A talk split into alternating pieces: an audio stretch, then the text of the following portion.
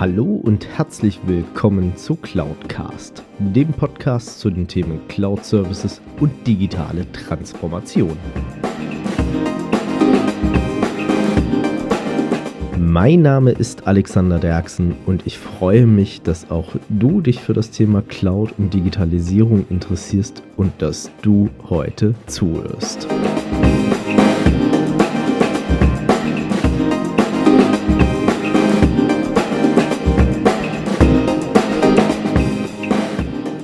Hallo und herzlich willkommen zu Cloudcast und damit zu Folge 74.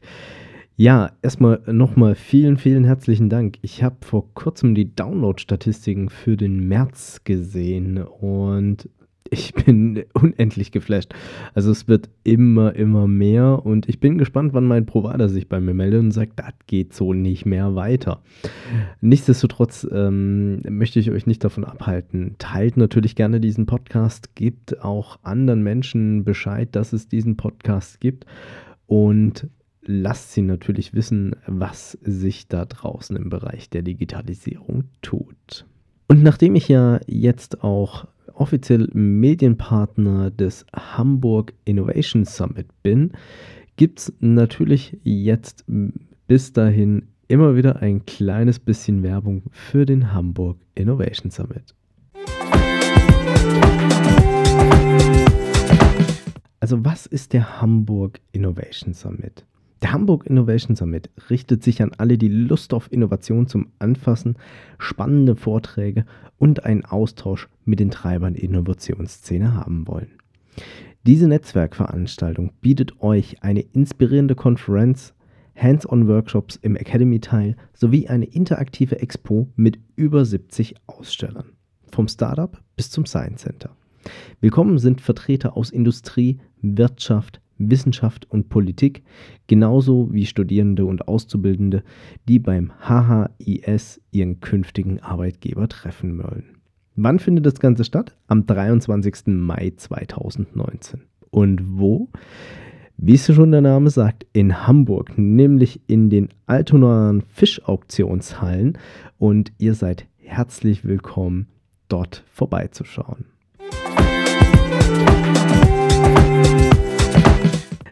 Ist noch etwas ungewohnt für mich, so einen kleinen Werbeanteil drin zu haben, aber es macht mich natürlich auch stolz, denn schlussendlich bin ich ja Medienpartner dieses wunderbaren Events bzw. Kongresses und wie gesagt, ich kann mir sehr, sehr gut vorstellen, dass es eine wirklich wunderbare Veranstaltung wird. Ich habe viel mit dem Eventmanagement im Vorfeld gesprochen und auch mit unter anderem Tarek von Next Doing Done, der auch unter anderem dort als Moderator aktiv sein wird, wird euch dort durch den Tag begleiten. Jetzt aber für alle Heißhungrigen da draußen, der Content für diese Woche, das, was schlussendlich das Thema ist und weshalb ihr auch hoffentlich eingeschaltet habt und ihr habt sicherlich auch im Titel gesehen, ich möchte so ein bisschen darüber sprechen, Deutschland als Digitalisierungsstandort. Und ich bin darauf gekommen, aufgrund dessen, dass ich in einigen meiner Newsletter ein paar spannende Themen gelesen habe. Nämlich ähm, kam diese Woche heraus eine Statistik von der KfW. Und zwar mit dem Titel Mittelständische Unternehmen werden digitaler. Zumindest hat es so die Channelpartner von der IDG genannt.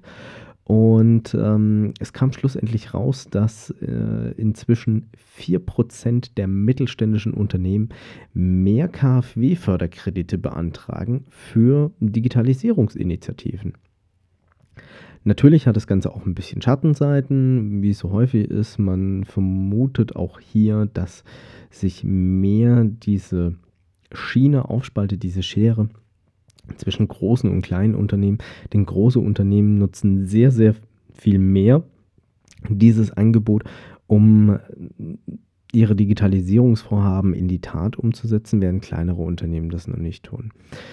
Ich persönlich bin großer Fan von solchen Programmen, deswegen ähm, auch wirklich mein Ratschlag, wenn ihr plant zu digitalisieren, ähm, geht ruhig auf eure Hausbank zu und sprecht mit denen das Digitalisierungsvorhaben durch, beziehungsweise was es dort für Fördermaßnahmen gibt.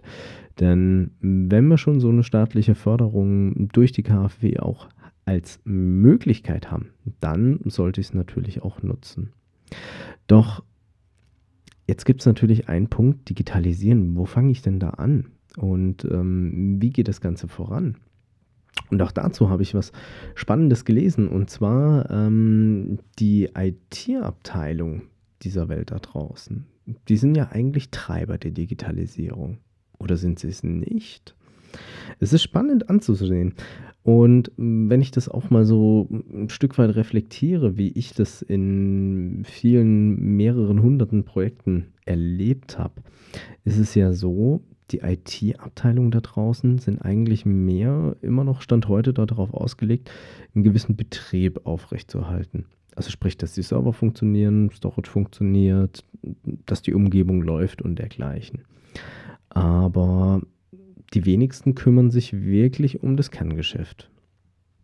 Und wie ich es ja auch schon in einigen Folgen erwähnt habe, ähm, als IT-Abteilung da draußen muss ich mich immer mehr mit meinem Unternehmen identifizieren und auch wissen, was treibt meine Anwender da draußen. Oder wie mein lieber Kollege Robert Sieber es immer sagt, ähm, was treiben deine Kunden? Was treibt sie um? Womit beschäftigen sie sich? Und biete ihnen dann den passenden Service an. Denn was ist die Konsequenz daraus, wenn man es als IT-Abteilung nicht tut? Die Schatten-IT wächst weiter an. Und man kennt es ja auch, ähm, beziehungsweise viele, die in großen Unternehmen unterwegs sind, haben das vielleicht auch kennengelernt. Es gibt dort verteilte Budgets am Ende des Tages. Und wenn der Fachbereich sein eigenes Budget hat und über dieses komplett frei verfügen kann, dann kann ich natürlich auch ohne weiteres mir einfach mal einen Service hinzukaufen. Beispielsweise Dropbox oder einen Webservice oder dergleichen, ohne dass es jetzt meine zentrale IT mitbekommt. Jetzt kann ich natürlich als IT hingehen, kann sagen, wir regulieren das, äh, wir sperren die Zugänge oder sonstiges. Aber ich glaube, das ist ja jetzt nicht unbedingt ähm, das Effizienteste da dahinter. Sondern als IT sollte ich ja Innovationspartner sein und auch schauen, was ist gefordert und dann auch die Möglichkeiten entsprechend sicher oder compliant zur Verfügung zu stellen. Und was ergibt sich eigentlich da daraus? Also IT, glaube ich, so ziemlich jedes Unternehmen da draußen kann heute ohne IT eigentlich nicht mehr leben. Ob es jetzt wirklich eine eigene IT-Abteilung sein muss, ist was anderes. Aber zumindest kann sie nicht mehr ohne IT irgendwie leben oder arbeiten in der Regel. Zumindest ist mir jetzt spontan keines bekannt. Wenn ich auch schon überlege, jedes Kassensystem an jedem Kiosk ist inzwischen ein Computer. Und ähm, es ist auch ein Stück von IT. Deswegen muss sich so eine IT-Abteilung, wenn sie dann existiert, sich eigentlich auch darauf einlassen, dass es so eine Grundfunktion ist.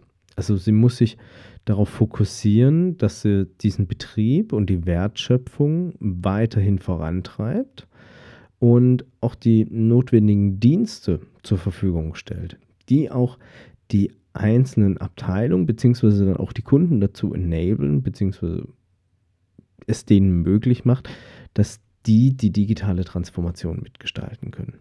Also auch die digitale Transformation ist kein reines IT-Thema. Das ist ein Thema von einem ganzen Unternehmen, dem ganzen, nennen wir es mal, Organismus am Ende des Tages. Und ähm, da kann man sich nicht nur einfach drauf stützen und sagen, Digitalisierung ist IT-Thema, das müssen die alleine machen. Ähm, es ist natürlich dann auch in dem Zuge so, ich muss mich vielleicht als IT-Abteilung auch ein bisschen neu oder auch anders aufstellen. Also ich muss mir Gedanken machen mehr über das Thema Architektur, über das Thema Sicherheit, Governance und so weiter und so fort. Und alles, was dann Infrastruktur ist, das wird eigentlich nur noch entweder flexibel zugekauft in Form von Cloud-Services oder ähm, standardisiert oder dergleichen. Und damit kann ich es dann auch schlussendlich schaffen, ähm, so eine Schatten-IT am Ende des Tages von vornherein auszuklammern oder zumindest zu minimieren, wenn ich das dann mitbekomme. Und ich glaube, es ist dann auch so ein wichtiger Punkt in dem ganzen Kontext. Wenn ich als IT es mitbekomme, sei es durch die Sicherheitssysteme oder dergleichen, dass dort draußen irgendwas passiert in Richtung, da wird eine Dropbox genutzt oder ähm, die fangen jetzt an, wild zu skypen oder dergleichen. Dann sollte ich vielleicht nicht im ersten Schritt hingehen und ähm, sagen, Jungs, ihr seid böse, ihr dürft das nicht tun oder ihnen vielleicht sogar eine Regel zumachen, sondern ich glaube, am Ende des Tages kommt es auch ein Stück weit auf Kompromissbereitschaft an, beziehungsweise erstmal auch zu erfahren, warum tun die das? Und wie könnten wir das vielleicht mit einem sicheren Service oder einem standardisierten Service am Ende des Tages selber erbringen? Natürlich ist es natürlich manchmal auch so dieses Thema der Kostenfrage, aber wenn man es auch erklärt bekommt, warum dieses Thema jetzt Geld kostet, denke ich, wird sich auch kein Fachbereich dagegen wehren. Also es hat ja jetzt nichts damit zu tun, dass man ja irgendwas Böses will am Ende des Tages. Nein, man möchte ja auch das Unternehmen vor Schaden schützen. Und äh, wenn dann irgendwie auf Dropbox irgendwie der letzte Konzernabschluss drauf liegt in einer Excel und das ist vielleicht nicht verschlüsselt oder dergleichen, nur damit ich es mit dem Steuerberater austauschen kann, dann ist es sicherlich kein sicheres Thema da dahinter. Mal abgesehen von den teilweise äh, Governance- oder ähm, Compliance-Themen, die ich da dahinter habe. Und ich glaube auch nicht mehr, dass es solche Vorfälle da draußen gibt, aber es ist einfach mal als extremes Beispiel dargestellt. Und wenn ich dann halt als IT hingehe und sage, okay, ich biete hier eine Möglichkeit, dann darf die auch ruhig etwas kosten und wahrscheinlich auch mehr als jetzt eine Freeware-Lösung oder ähm, eine kostenfreie Lösung, die ich mir irgendwie einkaufen kann. Und man kann es ja dann auch schlussendlich verargumentieren, beziehungsweise auch sagen, ja, ja, wir kümmern uns hier um einen sicheren Betrieb dass die Daten entsprechend verschlüsselt sind, dass nur bestimmte Gruppen darauf Zugriff haben und so weiter. Und dann denke ich, wird es auch eine Erfolgsstory am Ende des Tages, wie man dann mit einer Kompromissbereitschaft und indem man sich natürlich auch dafür interessiert, warum tun die das, passende Services anbieten kann und dann auch wieder zum Enabler der digitalen Transformation wird, wie es so schön heißt. Was sind eure Erfahrungen und eure Meinungen da dazu? Hinterlasst mir gerne einen Kommentar bzw. eine Rezension mit euren Meinungen da dazu. Und seid gespannt auf die nächste Woche. Es ist einiges im Vorfeld in Planung. Äh, ich habe wieder spannende Interviewgäste, die auch noch angefragt haben, beziehungsweise wo noch äh, Sachen auf uns zukommen. Also seid gespannt. Ich verabschiede mich in nächste Woche, wünsche euch viel Erfolg, beziehungsweise viel Spaß bei eurer digitalen Transformation, beziehungsweise bei der Einführung von Cloud Service. Macht's gut, euer Alex Derksen.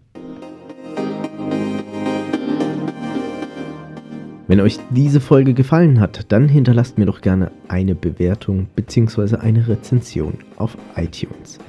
Damit schafft ihr es, dass dieser Podcast noch mehr Leute erreicht und natürlich auch mehr in die Sichtbarkeit kommt. Ansonsten natürlich auch gerne teilen, liken und weiterempfehlen, je nachdem auf welcher Plattform ihr unterwegs seid. Oder ihr besucht einfach auch meine Webseite unter www.cloud-cast.de, beides jeweils mit C geschrieben. Dort habt ihr dann auch die Möglichkeit, mit mir in Kontakt zu treten, gerne auch mit Themenvorschlägen oder Ideen zum Podcast. Und dann doch zum Schluss noch ein kleiner Hinweis in eigener Sache. Falls ihr noch eine passende Podcast-App sucht, es gibt seit kurzem Audio Now von TL Radio Deutschland. Die erste deutsche Podcast-App mit exklusiven Podcasts und Audioinhalten, die euch in einer klaren Struktur unterstützt, dass ihr genau den Content findet, der euch interessiert. Die Links dazu, wie ihr die App herunterladen könnt, findet ihr natürlich wie immer gewohnt unten in den Show Notes.